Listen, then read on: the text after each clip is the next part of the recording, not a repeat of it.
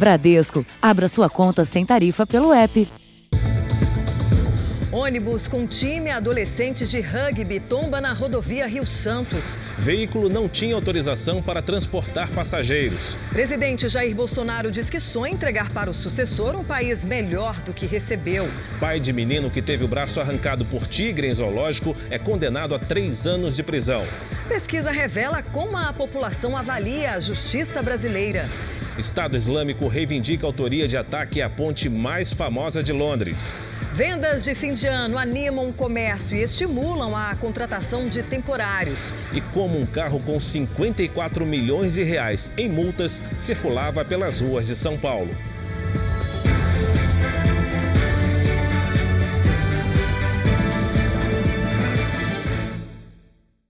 Oferecimento Bradesco. Abra sua conta sem tarifa pelo app.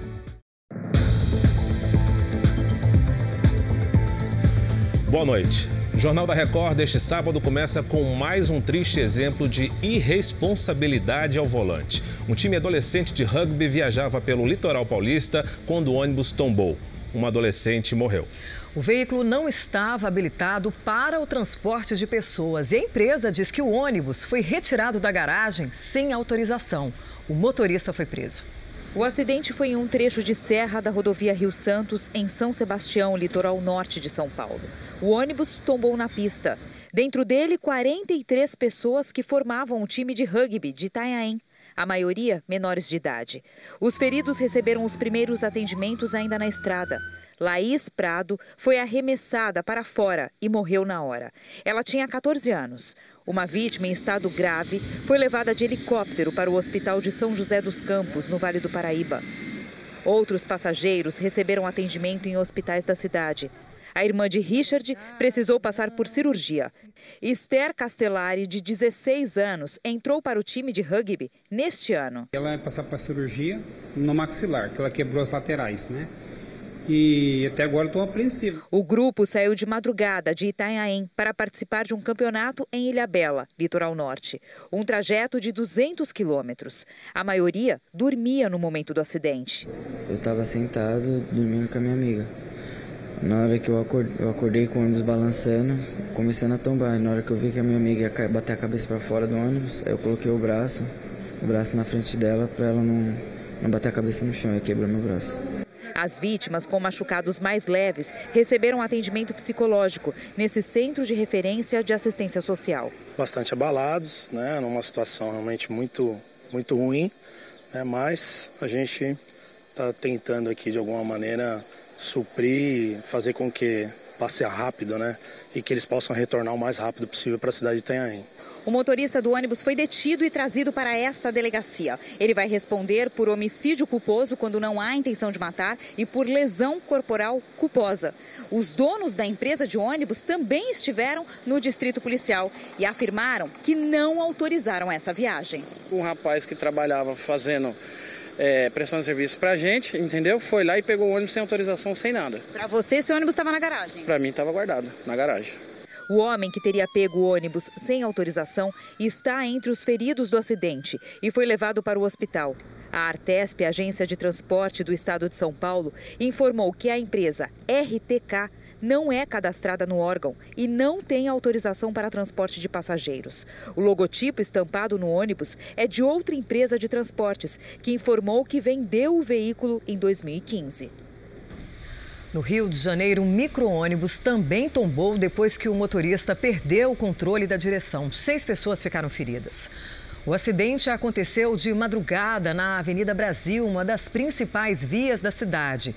Dois idosos e uma menina de 5 anos estão entre as vítimas. Todos foram levados para hospitais da região e já tiveram alta. A pista precisou ser interditada até a retirada do ônibus, o que deixou o trânsito bastante complicado durante boa parte da manhã. O homem que manteve reféns por quase nove horas num bar do Rio de Janeiro foi transferido hoje para um presídio. Ele era vizinho do local. A Ordem dos Advogados do Brasil diz que ele teve um surto psicótico depois de sofrer ameaças. No dia seguinte, portas fechadas. O bar onde sete pessoas viveram momentos de pânico ficou praticamente destruído. A réplica da arma usada pelo sequestrador foi deixada para trás. Além de quebrar os equipamentos, ele também espalhou gasolina pelo chão. Foi vandalismo, ele vandalizou muito. Tem gasolina aqui, tem gasolina no meu filho, pode pegar fogo, eu tô preocupado. Lúcia estava na hora que tudo aconteceu e chegou a ser amarrada com os clientes dentro do banheiro. Olha, tá difícil, eu não consegui ainda nem arrumar, nem ajeitar, porque eu ainda tô abalada, muito abalada. Era a hora do almoço quando Danilo Damião Nogueira da Silva, de 43 anos, chegou ao bar. Com facas, ele rendeu clientes e funcionários. A região foi isolada pela polícia militar. Atiradores de elite ficaram de prontidão. O espaço aéreo chegou a ser fechado. Foram quase nove horas até a última vítima ser liberada. O sequestrador foi imobilizado com uma arma de eletrochoque e preso pelos PMs.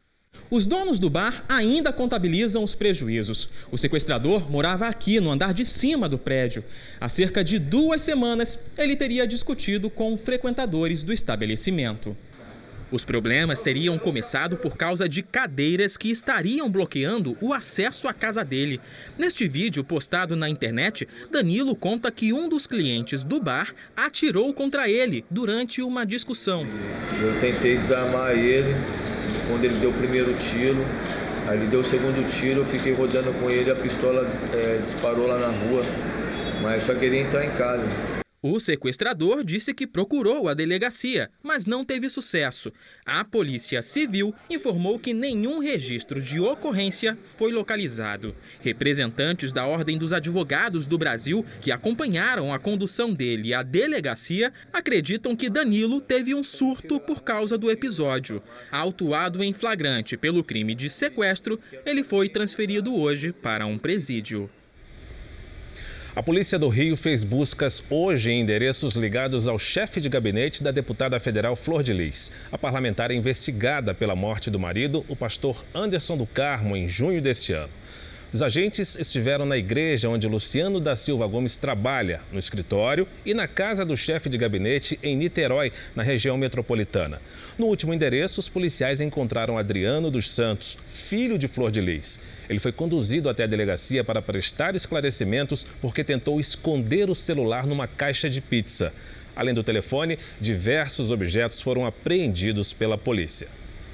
As estatísticas da Polícia Militar de São Paulo até setembro deste ano mostram um aumento nas mortes de cidadãos em supostos confrontos. E para as famílias das vítimas, os excessos precisam ser punidos. Bruno perdeu o irmão vítima de uma abordagem policial. Ele conta que estavam com parentes num churrasco em frente de casa quando os PMs chegaram e Rafael, de 23 anos, teria visto tudo de longe e acenou pra gente vir embora, né? Vem pra cá vocês. Nessa que ele falou, vem pra cá vocês, o policial falou, quem manda aqui é nós e eu escutei o disparo. Na versão dos PMs, Rafael teria sido atingido por um disparo acidental. O inquérito ainda não foi concluído. O caso foi tratado como morte decorrente de intervenção policial. Em tese, são confrontos entre é, supostos marginais, é, confrontos armados entre é, agentes da segurança e pessoas envolvidas em crime. Segundo o ouvidor da Polícia de São Paulo, nem sempre é o que acontece, conforme os dados da última pesquisa feita pela instituição. Além do, de excesso, um, com base em laudos técnicos, nós concluímos que há, há, há, indícios fortes de que não houve confronto armado em 26% das mortes ocorridas em 2017. De acordo com a Secretaria de Segurança Pública, entre janeiro e setembro, 513 pessoas foram mortas por policiais militares em serviço só no estado de São Paulo, um aumento de 11% em relação ao mesmo período do ano passado. Para o coordenador do Instituto Sou da Paz, que trabalha para reduzir a violência, além dos números, é preciso investigar caso a caso. Uma apuração transparente que que indique o uso legítimo da força, como também para aqueles casos em que aponta que o uso letal foi usado de maneira excessiva, gerando as devidas punições. Para a mãe de Rafael, a morte do filho poderia ter sido evitada. Ele estava fazendo o trabalho deles, né? Mas que eles façam o trabalho direito, né? A Secretaria de Segurança Pública diz que trabalha para reduzir a letalidade policial no estado e que as ocorrências são rigorosamente investigadas. Afirmou ainda que mais de 60% dos casos de morte ocorrem em roubos quando os criminosos estão armados. Está chegando ao fim o Novembro Azul, mês dedicado a campanhas de prevenção do câncer de próstata.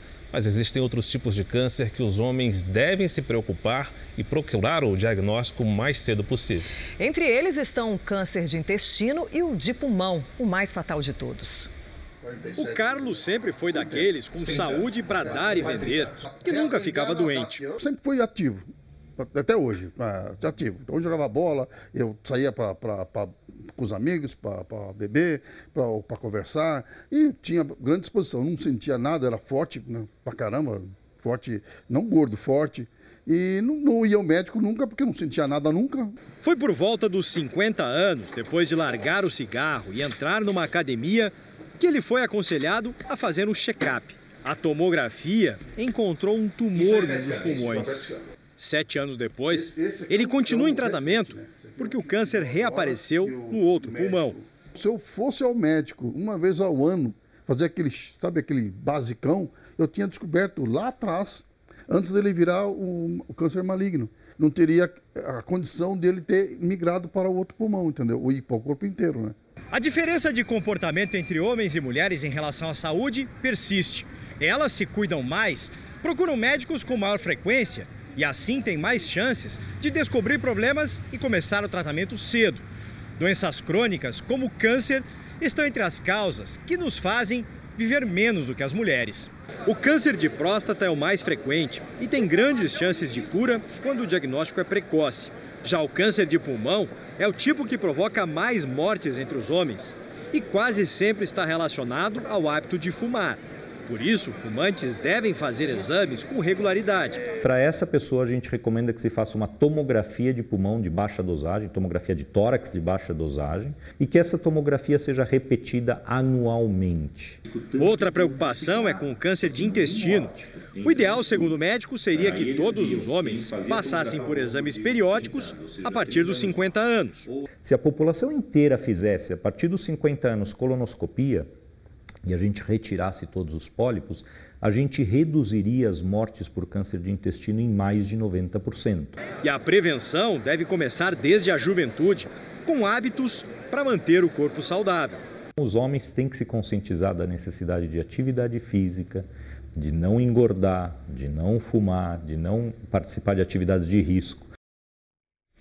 As festas de fim de ano animam as vendas no comércio e estimulam a contratação de funcionários, principalmente os temporários. E somente em outubro foram criadas mais de 70 mil vagas. Foi o sétimo mês seguido de saldo de contratações positivo. Nem é véspera, mas já falta espaço nas lojas e em centros populares importantes de São Paulo. À medida que o Natal se aproxima, o movimento cresce, as vendas aumentam o dinheiro circula. Teila já se antecipou. Fiz as compras de Natal já. O que, que tem aí nessa sacola? Tem árvore de Natal e basicamente decoração, bolinhas de enfeite, festão. Uma época de escalada, não só na ladeira, mas na economia. Segundo o Cadastro Geral de Empregados e Desempregados, o CAGED, em outubro, pelo sétimo mês consecutivo, houve um resultado positivo na geração de empregos formais no país. O saldo registrado é de quase 71 mil novas vagas e quem mais contratou foi o comércio. Nos últimos dois anos, como tantas outras empresas, essa aqui de São Paulo também passou por algumas dificuldades financeiras e, apesar da resistência dos donos, teve inclusive que demitir alguns funcionários. Mas o aquecimento nas vendas esse ano, em especial no segundo semestre, trouxe mais entusiasmo e até algumas contratações. O emprego novo para o Felipe, por exemplo, foi presente de Natal.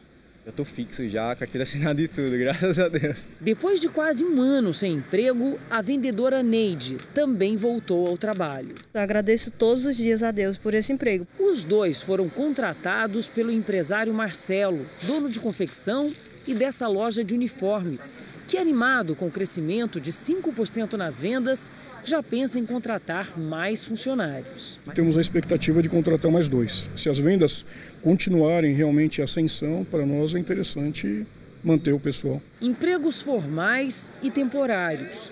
Uma pesquisa feita em São Paulo mostra que quase 80% dos lojistas pensam em contratar até 10 temporários, como o Ondamar, que deve fechar o ano com quase 30 funcionários a mais que no ano passado. Eu aumentei bem o meu quadro aqui, até mesmo visando a reposição da loja, isso no caso para mim melhorar a qualidade de atendimento do cliente.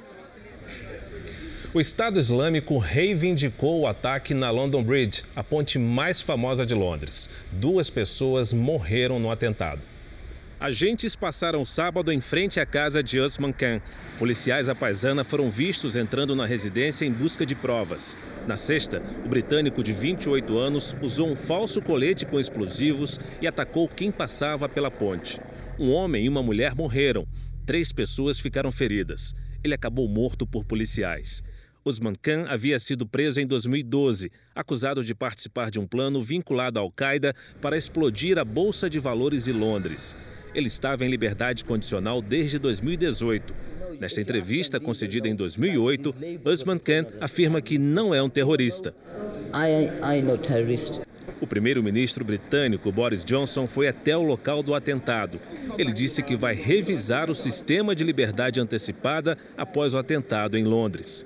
Queremos sentenças mais rígidas para crimes violentos, afirmou. Sentences for serious and violent offences and e a polícia holandesa prendeu um suspeito pelo ataque à faca contra três adolescentes na cidade de Haia. O homem de 35 anos foi levado para um posto policial para ser interrogado. O ataque foi ontem à tarde numa rua movimentada. As três vítimas foram atendidas no hospital e já receberam alta. E em Nova York, um jovem de 21 anos foi preso após um tiroteio em shopping. Houve correria após os disparos. O shopping estava lotado por causa da Black Friday. Um homem acabou baleado na perna. O suspeito foi preso hoje após um incidente de trânsito. Ele foi acusado de posse ilegal de arma. Segundo a polícia, o tiroteio começou depois de uma briga. Uma pesquisa exclusiva avaliou os serviços do Poder Judiciário e como os brasileiros enxergam a justiça. E todos os resultados desse estudo minucioso serão apresentados na segunda-feira, durante o Encontro Nacional do Poder Judiciário, no Rio de Janeiro. Como os brasileiros que lotam tribunais em todo o país avaliam o Poder Judiciário? Durante um ano e três meses, pessoas de todas as regiões foram ouvidas e mais da metade dos homens e mulheres disseram que confiam na justiça. Os adultos entre 25 e 44 anos são os que mais acreditam. E estão no sul do país os brasileiros com maior confiança no Poder Judiciário, seguidos pelos das regiões Norte, Nordeste, Sudeste e Centro-Oeste. A pesquisa também quis saber se, na visão dos entrevistados, o Judiciário contribui para o combate à corrupção. Quase a metade disse que sim. A maioria também concordou que a justiça ajuda na democracia, no combate à violência e à homofobia. O raio-x que identifica como os brasileiros enxergam a justiça é inédito e revelou que os serviços do Poder Judiciário são bem avaliados. A maioria está satisfeita com o atendimento em fóruns e tribunais e principalmente com o comportamento dos juízes. O acesso e as instalações dos prédios também foram bem avaliados. Mas o que conta mesmo para quem depende da justiça é a solução dos casos. Seis de cada dez brasileiros disseram que estão satisfeitos com a conclusão dos processos. O estudo mostrou ainda que mais da metade de quem recorre à justiça quer garantir o cumprimento dos direitos, principalmente o do consumidor. De cada dez brasileiros, seis disseram que esse trabalho vale a pena. A pesquisa também ficou de olho na internet e, durante o estudo, identificou 37 milhões de postagens com citações sobre o judiciário em uma única rede social. E foram as ações do Supremo Tribunal Federal os assuntos mais comentados. A instância máxima do país concentrou mais da metade de tudo o que se falou sobre o judiciário na internet. E cumprir bem o papel é outro exemplo positivo apontado pelos entrevistados. O Poder Judiciário se destaca em relação aos poderes legislativo e executivo. São inúmeras as possibilidades que o Judiciário pode ter a partir do conhecimento desses dados da pesquisa. Nós, é, conhecendo os pontos de avaliação positivos, negativos, nós podemos atacar esses pontos, trabalhar a partir daí o que o cidadão percebe de bom e o que o cidadão percebe de ruim e a partir daí realmente atuarmos em prol de um judiciário melhor. Veja agora os destaques do próximo Domingo Espetacular com Eduardo Ribeiro. Boa noite para você que acompanha aqui o nosso Jornal da Record. Neste domingo, vamos ver de perto as últimas homenagens e o adeus dos fãs a Gugu Liberato. Como a doação dos órgãos de Gugu inspira brasileiros a seguir o exemplo que ajuda a salvar vidas. E o mitos e verdades da comida crua, o que pode, o que é perigoso e qual a maneira certa de preparar alimentos sem cozinhar. É no Domingo Espetacular, depois da Hora do Faro. Até lá. Até lá. A seguir, o carro que acumulava mais de 50 milhões de reais em multas. Veja também, presidente Jair Bolsonaro diz que sonha deixar para o sucessor um país melhor do que recebeu.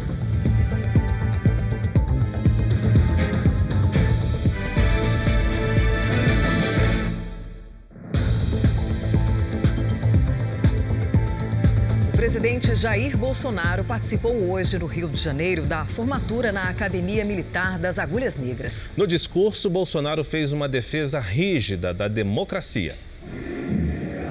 Foram quatro anos de estudos e dedicação até a formatura. A cerimônia de entrega da espada representa um marco aos cadetes. É a confirmação de que eles são os novos oficiais do Exército. O presidente Jair Bolsonaro, acompanhado da primeira-dama Michele, participaram da solenidade. Bolsonaro, que se formou em 1977, entregou a espada ao melhor aluno da turma. Estiveram presentes também o vice-presidente Hamilton Mourão, os ministros da Defesa Azevedo Silva e do Gabinete de Segurança Institucional Augusto Heleno.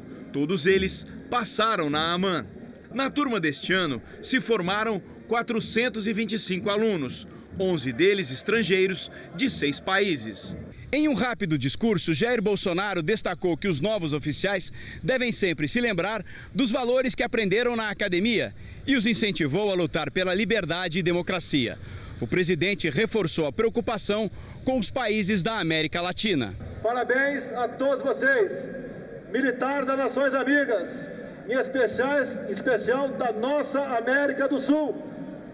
Nós não descansaremos enquanto todos os países irmãos não respirarem democracia e liberdade. O presidente citou o atentado sofrido em Juiz de Fora como exemplo de pessoas que não têm o compromisso com a democracia e enfatizou a missão que tem à frente da presidência. O meu sonho do momento é entregar para quem me suceder um Brasil melhor do que o recebi. No início da tarde, Jair Bolsonaro deixou a academia de helicóptero e seguiu para Brasília. E o Procurador-Geral da República, Augusto Aras, se posicionou contra a abertura de inquérito no Supremo Tribunal Federal para apurar se o presidente Bolsonaro obstruiu a justiça nas investigações do assassinato da vereadora Marielle Franco e do motorista Anderson Gomes. Quem tem as informações é Clébio Cavagnoli, que está em Brasília. Clébio, boa noite. Boa noite, Luiz Fara, você, a Patrícia, a todos que nos acompanham. Olha, primeiro a gente precisa entender esse pedido, é, como foi feito, viu, Luiz Fara? Ele surgiu da Associação Nacional de Imprensa, de Imprensa, Associação Brasileira de Imprensa, depois que o presidente Bolsonaro disse que teve acesso àquelas gravações que foram feitas entre a portaria e uma das casas do condomínio onde o presidente mantém residência. Isso foi exatamente no dia em que houve o assassinato de Marielle, antes que houve adulteração, então, dessas é, chamadas, dessas conversas. Nesse dia a gente relembra, Luiz Fara, que o suspeito do assassinato, Elcio Queiroz, esteve no condomínio, mas foi à casa de outro morador.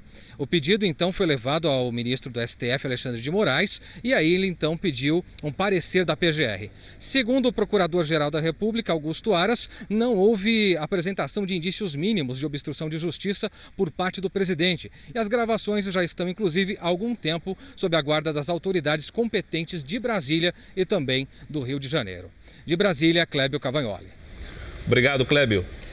Os eleitores terão que voltar às urnas amanhã em oito municípios brasileiros. Lajeado, Japorã, Bofete, Aracoiaba, São Francisco, Ceará Mirim, Alto dos Rodrigues e Bitiúra de Minas são cidades onde os prefeitos tiveram os mandatos ou diplomas cassados pela Justiça Eleitoral. Ou ainda por causa de registros de candidatura de 2016 que foram indeferidos. As novas chapas são para a eleição de prefeitos e vice-prefeitos. A votação será feita por meio de urna eletrônica e os eleitos vão exercer mandato até dezembro do ano que vem. As autoridades que acompanham o vazamento de óleo na costa brasileira descartaram a possibilidade de as manchas encontradas esta semana em Cabo Frio, no Rio de Janeiro, serem do derramamento que atingiu praias da região Nordeste. Os pequenos fragmentos de óleo, com aproximadamente 100 gramas, foram detectados na praia do Peró, em Cabo Frio. O material foi analisado e constatado como não compatível com o óleo recolhido no litoral nordestino e do Espírito Santo. Até o momento, não foram encontrados novos vestígios de óleo no estado do Rio de Janeiro. A renúncia do primeiro-ministro do Iraque não foi suficiente para conter os protestos no país. Os manifestantes pedem uma reforma política e o fim da corrupção. Centenas de pessoas tomaram as ruas em várias cidades iraquianas. As manifestações, chamadas de atos contra a corrupção no país, se tornaram violentas em algumas regiões. Em Bagdá, os manifestantes entraram em conflito com as forças de segurança depois de tentarem bloquear uma estrada. Pelo menos dois manifestantes ficaram feridos. Na cidade de Nassiria, onde a repressão policial causou dezenas de mortes nos últimos dias, manifestantes bloquearam o trânsito em três pontes sobre o rio Eufrates. Em Diwania, milhares de iraquianos se reuniram para pedir a mudança do sistema político estabelecido no país desde a queda de Saddam Hussein em 2003. Em dois meses de protestos, mais de 400 pessoas já morreram e 15 mil ficaram feridas. A insatisfação com o cenário político é o combustível para a revolta que tomou conta do país. O povo iraquiano quer uma nova constituição e a renovação de toda a classe política. O segundo maior produtor de petróleo do mundo, metade da população vive abaixo da linha de pobreza. Nos Estados Unidos, milhões de pessoas estão em alerta por causa das baixas temperaturas no Colorado. Um caminhão tombou com a força do vento. As imagens mostram o momento em que o caminhão baú virou no meio da rodovia por causa da ventania. Ninguém se feriu. Em alguns estados, as rajadas chegaram a 120 km por hora. A neve também provoca transtornos no Nordeste e no meio-oeste americano. As autoridades emitiram alertas de mau tempo com chuva e neve, que podem atingir mais de 40 milhões de americanos. Mais de 400 voos foram cancelados e 6 mil tiveram atrasos neste sábado. Aqui no Brasil, os policiais do Detran que pararam um carro usado em São Paulo não tinham nem a ideia do que iriam encontrar. Mas por trás do veículo bastante rodado havia uma dívida astronômica em multas, equivalente a 200 apartamentos populares. O carro é popular, modelo 2008, mas foi entregue à polícia por conta de uma dívida gigantesca maior que o prêmio da Mega Sena de hoje. São 54 milhões de reais em multas de trânsito. No registro, há mais de 3 mil infrações. O veículo chegou a ser multado cinco vezes num único dia. Geralmente por excesso de velocidade, trânsito na faixa exclusiva de ônibus ou em dias de rodízio. A maior parte das infrações foi registrada aqui nessa avenida, na zona sul de São Paulo, onde o carro foi apreendido. O veículo está em nome de um açougue que fica neste endereço. Procuramos o proprietário, mas não encontramos. A dívida pode ter chegado ao valor milionário por uma brecha do Código de Trânsito. Como o carro pertence a uma pessoa jurídica, as infrações não têm indicação de condutor. E a cada multa reincidente, o valor se multiplica. Ainda assim, os 54 milhões de reais intrigam este advogado especializado em trânsito, já que o último licenciamento do veículo é de 2016. Salta aos olhos o fato dele ter sido licenciado em 2016 e ter uma quantidade brutal de valores de multa em aberto. A partir de segunda-feira, nosso encontro é mais cedo. Às 7h45 da noite. Os principais fatos do Brasil e do mundo. Informação com a marca de credibilidade do jornal em que você confia. Agora em um novo horário, de segunda a sábado, às 7h45, logo depois do Cidade Alerta. Jornal da Record. Veja a seguir os gols da rodada pelo Brasileirão e os times que estão de volta à Série A. E veja também a história da mãe que aprendeu a desenhar para conseguir se comunicar com o filho.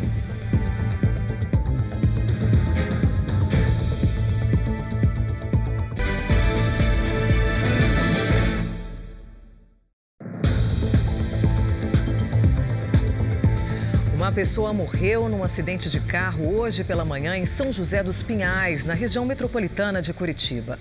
As imagens mostram o momento em que o veículo se aproxima em alta velocidade e bate num poste. A advogada Ana Paula Borba, de 24 anos, era motorista e morreu com impacto.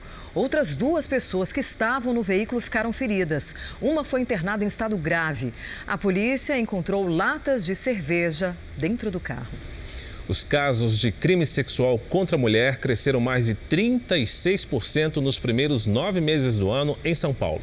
Os números exclusivos levantados pelo Jornal da Record mostram que a cada meia hora uma nova vítima denuncia esse tipo de abuso no estado.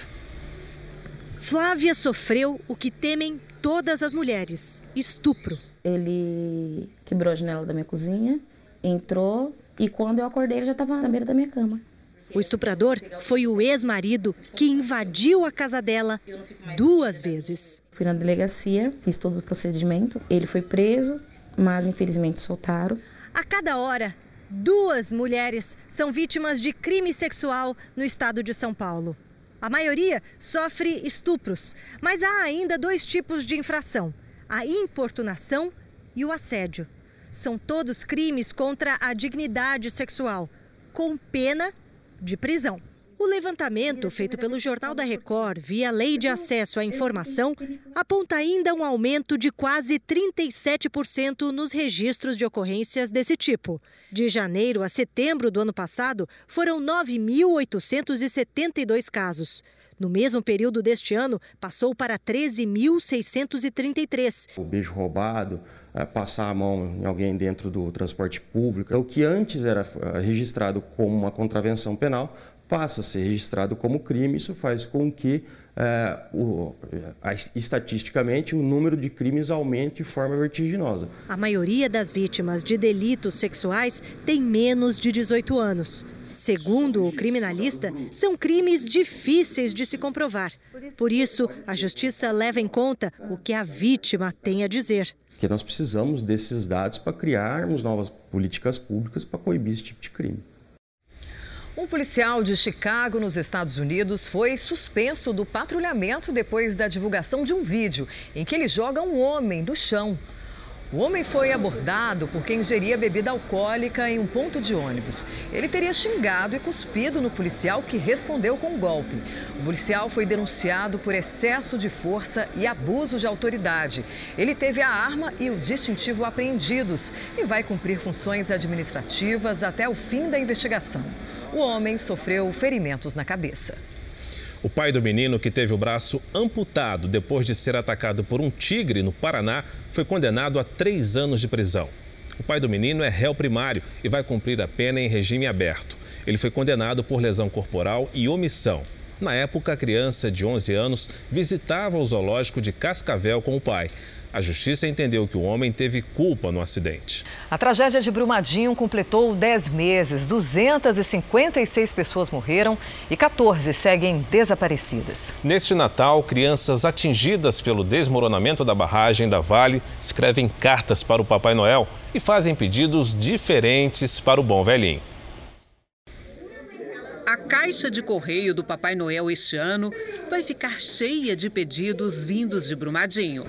A cidade, que foi invadida pela lama, agora busca invadir o coraçãozinho destas crianças de esperança. Papai Noel, eu desejo que você me dá um conjunto de maquiagem e uma mochila com material escolar, uma bonequinha com bico. Para atender as crianças de Brumadinho, Papai Noel vai ter um trabalhão é que, além de brinquedos, as vítimas da barragem estão pedindo algo bem mais difícil: a alegria e a felicidade de volta. Ana Luísa conta que perdeu o tio na tragédia.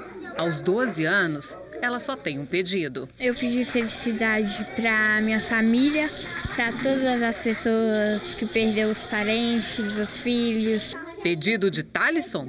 também é especial. Eu tô pedindo alegria, felicidade. As cartas do projeto Feliz Natal Brumadinho tentam trazer um pouco de alegria para as crianças atingidas pela tragédia da Vale. Eu acho que é muito emocionante, é um aprendizado, porque fala muito mais sobre o verdadeiro espírito do Natal. Lívia, de 10 anos, conhece a dimensão da tragédia que matou 256 pessoas. Esse ano, gente, muita gente morreu. Aí, ano que vem, eu queria que não fosse assim.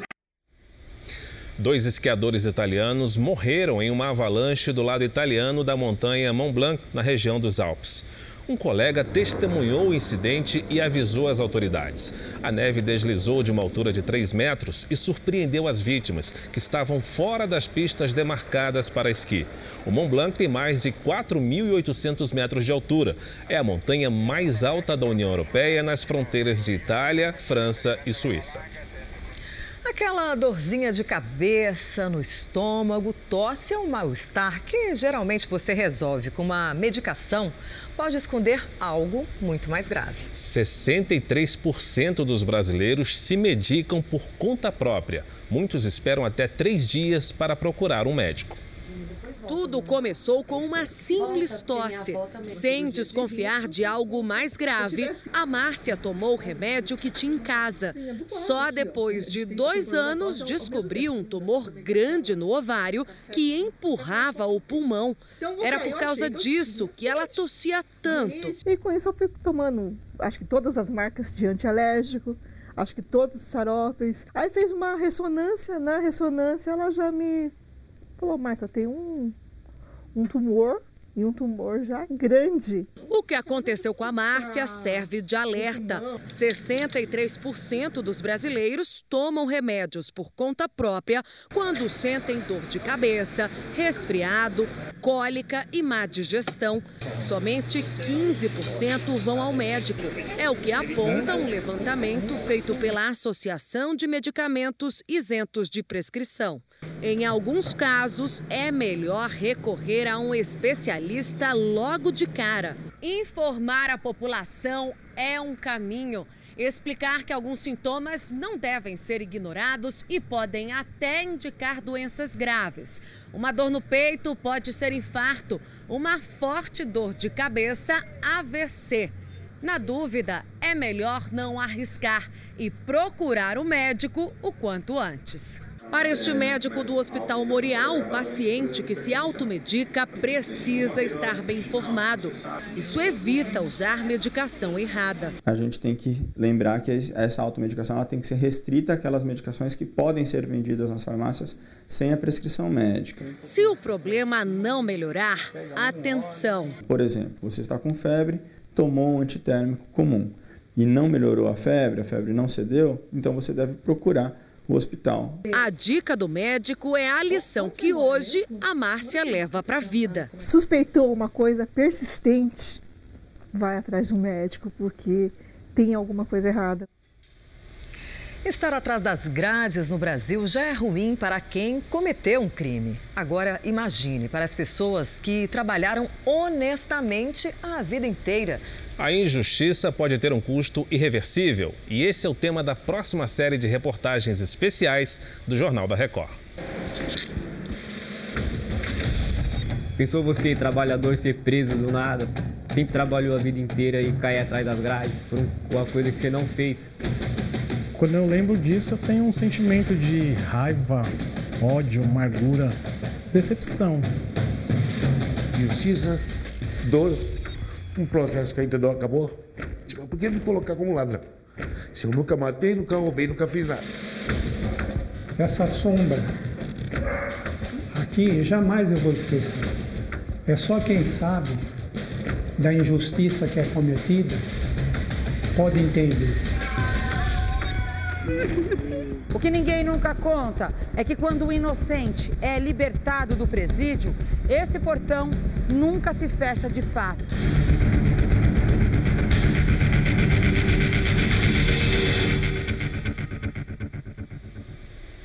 A criação de vagas de estágio cresceu este ano em todo o país, sinal de recuperação da economia. O número de postos de trabalho para estudantes deve continuar aumentando nos próximos meses. Aline e Rafael chegaram há poucos meses neste hotel em São Paulo. Fazem o um estágio no escritório de administração. Você já vai aprendendo como que funciona o fluxo de tudo, de todo o curso, né?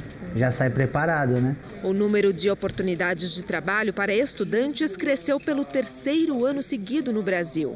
Os setores que tiveram melhor desempenho na contratação de estagiários foram serviço, comércio, agronegócio e construção civil. Em 2019, a alta observada na abertura de vagas foi 4% maior do que no ano passado. Foram quase 400 mil vagas em todo o país. E a expectativa é que não pare por aí. Nos últimos dois meses do ano, quando muitos jovens se formam e abrem espaço para outros, a criação de vagas de estágio deve passar de 53 mil. O dono do hotel em que Aline e Rafael trabalham afirma que tem mais sete estudantes para começar em dezembro. Nós tivemos um crescimento específico de mais de 30% nos últimos seis meses. E isso nos levou a contratar mais pessoas e, mais, e, e, um quadro de estagiário maior também. Para o primeiro trimestre do ano que vem, a expectativa é que sejam criadas mais 85 mil vagas. O estágio, principalmente, ele responde mais rapidamente aos primeiros sinais de crescimento da economia, porque a empresa começa, digamos, a tatear o mercado de trabalho através de programas de estágio, que tem uma contratação mais simples, né, menos onerosa e que permite é, oxigenar os quadros, é, trazendo esse, esses jovens para a sua composição de recursos humanos. Um equipamento que usa o raio laser devolve qualidade de vida para pacientes com problemas na próstata. O procedimento menos invasivo evita o risco pós-operatório da cirurgia de hiperplasia da próstata. A partir dos 50 anos, essa é uma condição que afeta 3 de cada 10 homens. A hiperplasia da próstata é o aumento benigno da glândula que faz parte do sistema reprodutor masculino. Os sintomas são de muito desconforto, como dificuldade para urinar, interrupções do fluxo e necessidade frequente de ir ao banheiro. Seu Dirceu, aposentado, conviveu 10 anos com o problema. Difícil porque você ia no banheiro e demorava muito no banheiro, você entendeu? Então ia logo em seguida você tinha que voltar de novo.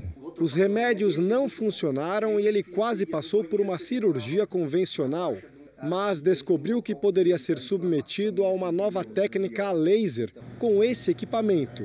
O doutor Alberto Azoubel, do Hospital Moriá, fez a operação para tirar o tumor benigno que prejudicava os dias de seu Dirceu.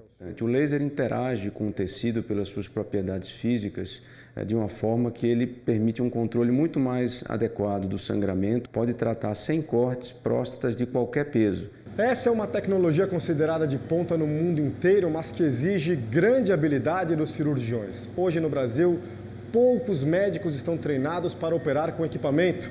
Para os pacientes, apenas vantagens. A cirurgia com laser é minimamente invasiva e a alta pode acontecer em até 24 horas. Um mês depois da cirurgia laser, seu Dirceu comemora. Não sentiu qualquer dor e, acima de tudo, recuperou a qualidade de vida. Nossa, eu entrei no hospital, nem parece que eu fui operado, nem parecia que eu tinha sido operado. É um alívio. Cerca de 3 mil lixões a céu aberto ainda estão em funcionamento no Brasil. E o maior da região norte chegou a receber 1.700 toneladas por dia. Mesmo desativado há dois anos, o lixão ainda provoca desconforto aos moradores e riscos ao meio ambiente.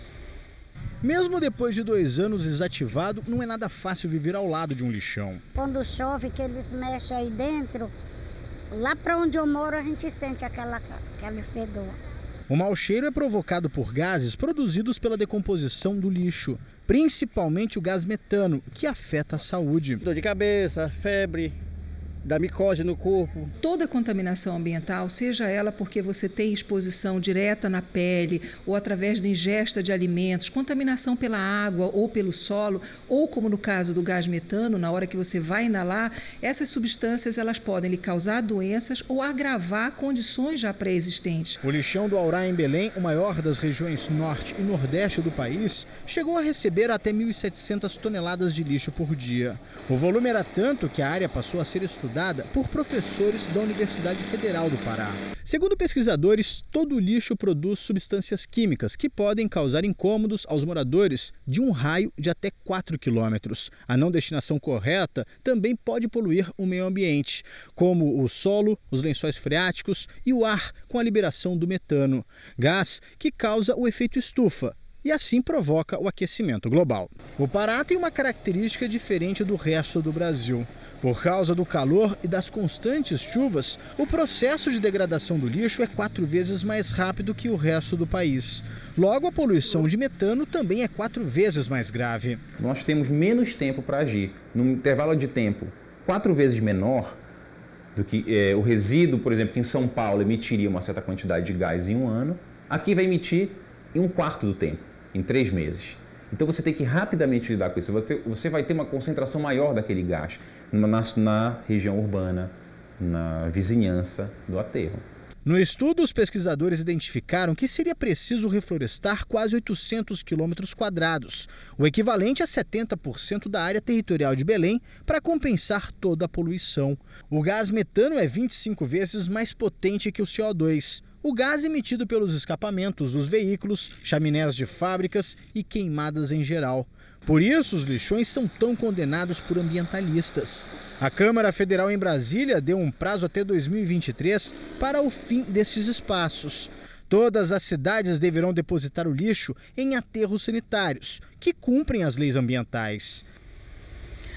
Dois carros bateram de frente durante uma, essa manhã numa rodovia em Brasília. Seis crianças ficaram feridas. O acidente foi na BR-251.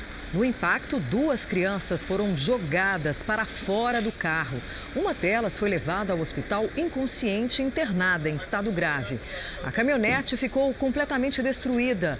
Os bombeiros não sabem se as vítimas usavam cinto de segurança. Os jovens são a parcela da população mais afetada pelo desemprego. Mas programas de aprendizagem, como o Jovem Aprendiz, têm ajudado a mudar essa realidade. Amanda já está trabalhando, é funcionária de uma clínica. Eu não tinha noção nenhuma do mercado de trabalho, foi meu primeiro emprego e foi através dele que eu tive a oportunidade de ser efetivada, né? O que ela conquistou até aqui aconteceu depois de iniciar o curso técnico de administração. O João Pedro também já está empregado. A carteira assinada veio depois de concluir o curso de vendas.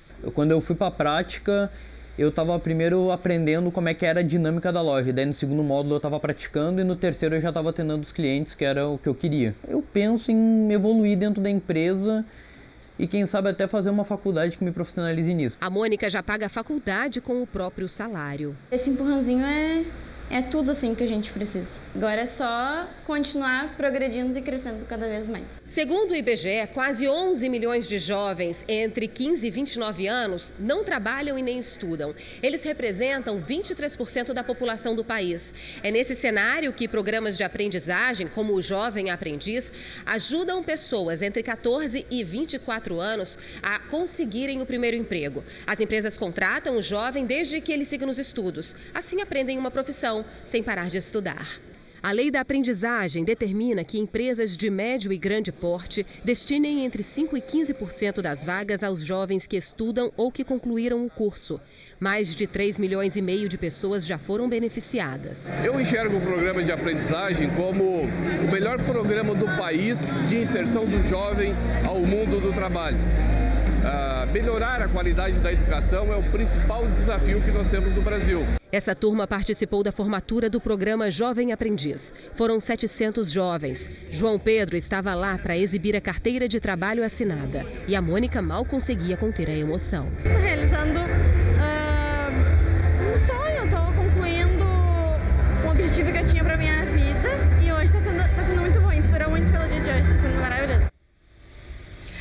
Nas vitrines, nos catálogos e nas passarelas, não é comum encontrar modelos de roupas com o tamanho acima do número 46, mesmo com a maioria da população brasileira acima do peso. No Rio Grande do Sul, o mercado industrial mostra que existem muitas opções de modelos e estilos na moda plus size. Toda vez que vai às compras, a Patrícia enfrenta o mesmo problema. É bem complicado. É, tudo é muito limitado. Às vezes, quando a gente acha uma peça, a gente pensa, nossa, que sorte, né? Principalmente lojas de varejo, essas lojas de shopping. Segundo o Ministério da Saúde, cerca de 110 milhões de brasileiros estão acima do peso. Isso significa mais da metade da população adulta. Só que é difícil encontrar uma roupa adequada nas lojas. Por isso, essa feira na capital gaúcha apresenta peças de vestuário, calçados e acessórios para o público plus size. Ela chega aqui, é tipo uma Disneylândia, ela se delicia porque ela tem a oportunidade de escolher coisas que tenham a ver com o seu estilo, como ela quer se comunicar. A feira tem mais ou menos 30 expositores do Sul e também de outras regiões do Brasil. Em 2018, a indústria de moda plus size movimentou mais de 7 bilhões de reais, um crescimento de 8%. E para 2019, esse aumento deve chegar a pelo menos 10%. O mercado industrial já oferece opção para vários tipos de estilos. As pessoas têm que se sentir, têm que se amarem, têm que se olhar assim e dizer assim: ó, eu sou maravilhosa.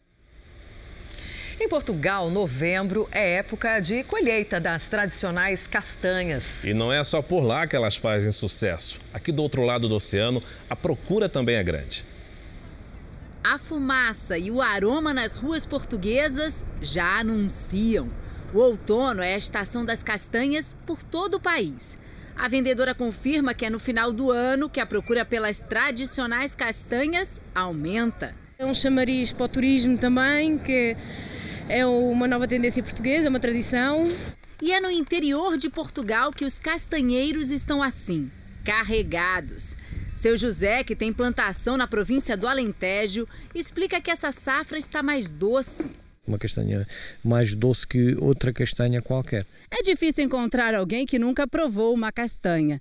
Mas não são todos os portugueses que já participaram da colheita, que acontece nessa época do ano. E só aqui, olha aqui, a gente entende que ela nasce, olha, nessa proteção, o chamado ouriço. Ao contrário de outras frutas, ela está boa só quando cai no chão. E é nesse imenso tapete de ouriço que essa família trabalha há várias gerações e sempre com luvas nas mãos para se proteger dos espinhos. A castanha portuguesa também é apreciada pelos brasileiros. Toneladas do produto são exportadas para o Brasil, principalmente para São Paulo e Rio de Janeiro. E os consumidores são exigentes.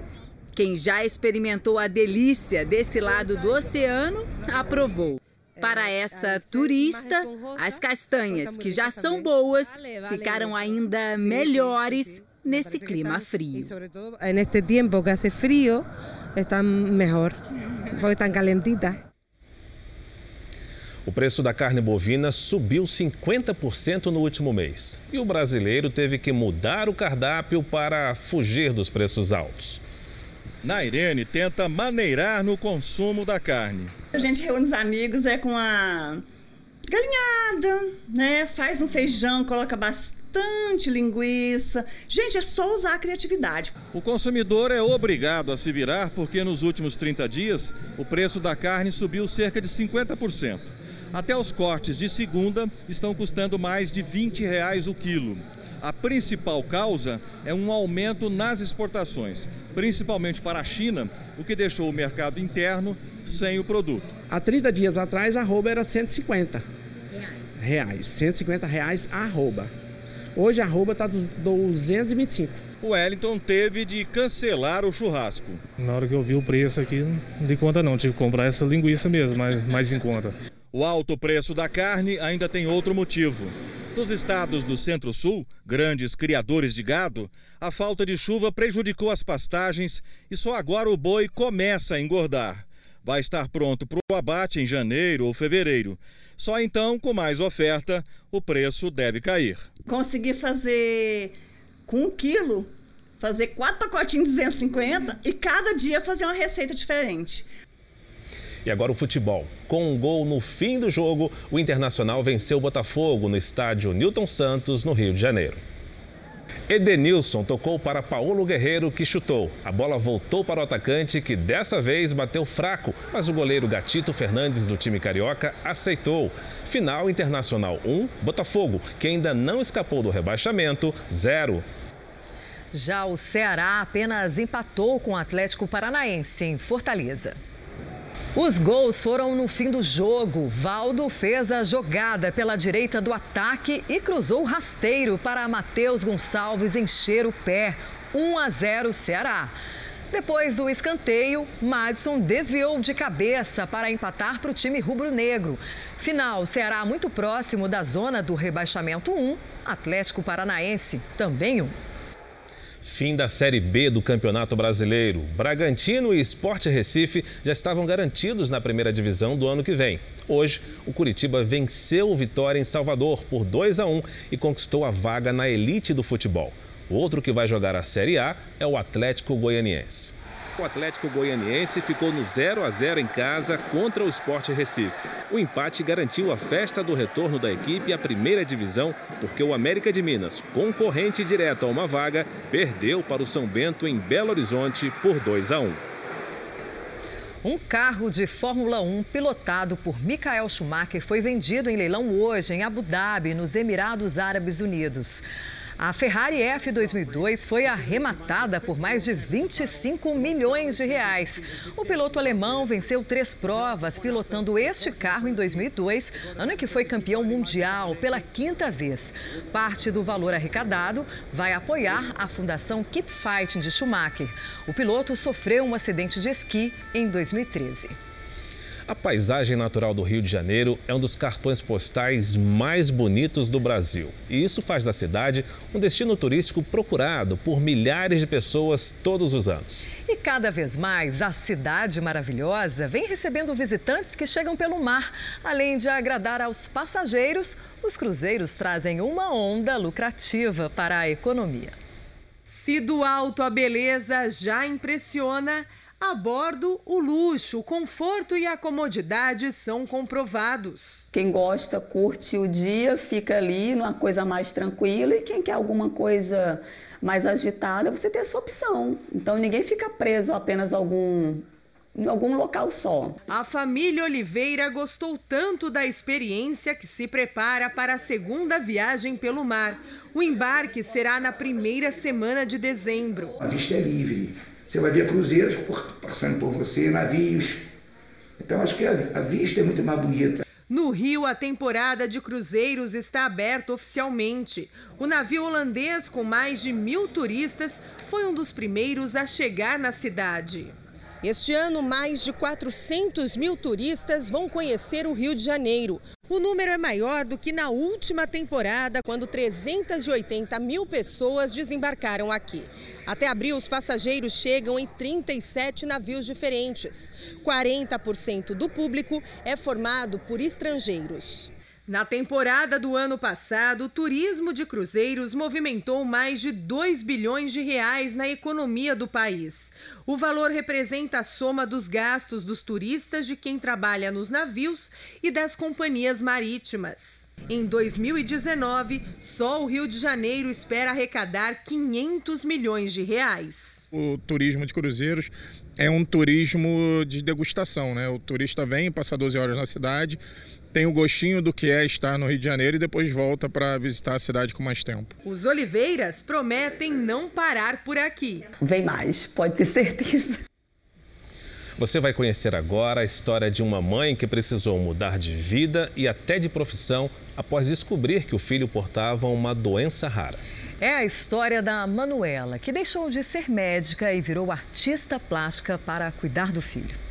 Você quer contar qual história agora? Esse. Você quer mostrar o Lulu?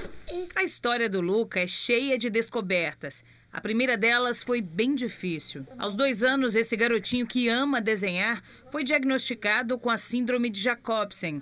Ela é rara. Existem cerca de 300 casos no mundo e em torno de 20 no Brasil. O que chama mais atenção para a gente fazer o diagnóstico em geral é a baixa estatura, né, que é um, um marco da síndrome, o atraso de fala, é, que é uma outra coisa presente nesses pacientes. Conseguir se comunicar com o filho que não falava era a maior dificuldade da Manuela.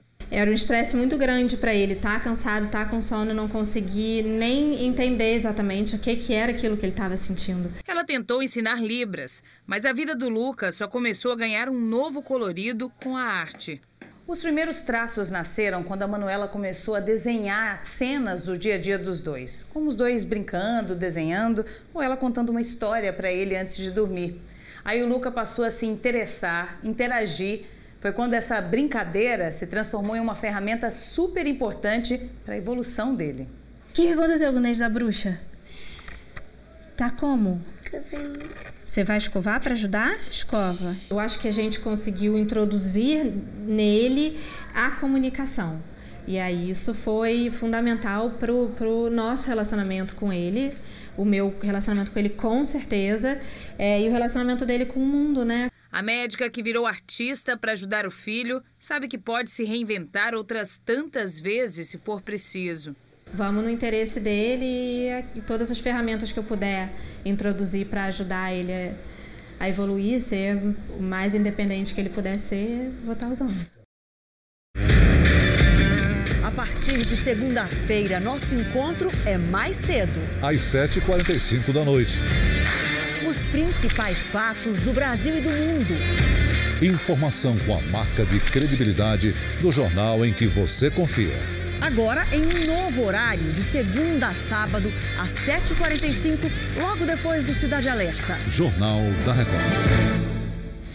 O Jornal da Record termina aqui. Você pode assistir a edição de hoje na íntegra no Play Plus. E o Jornal da Record também tem versão em podcast. É só acessar o Play Plus e as nossas plataformas digitais. Fique agora com A Fazenda com Marcos Mion. Uma boa noite para você e eu te encontro amanhã, hein, no Domingo Espetacular. Até lá.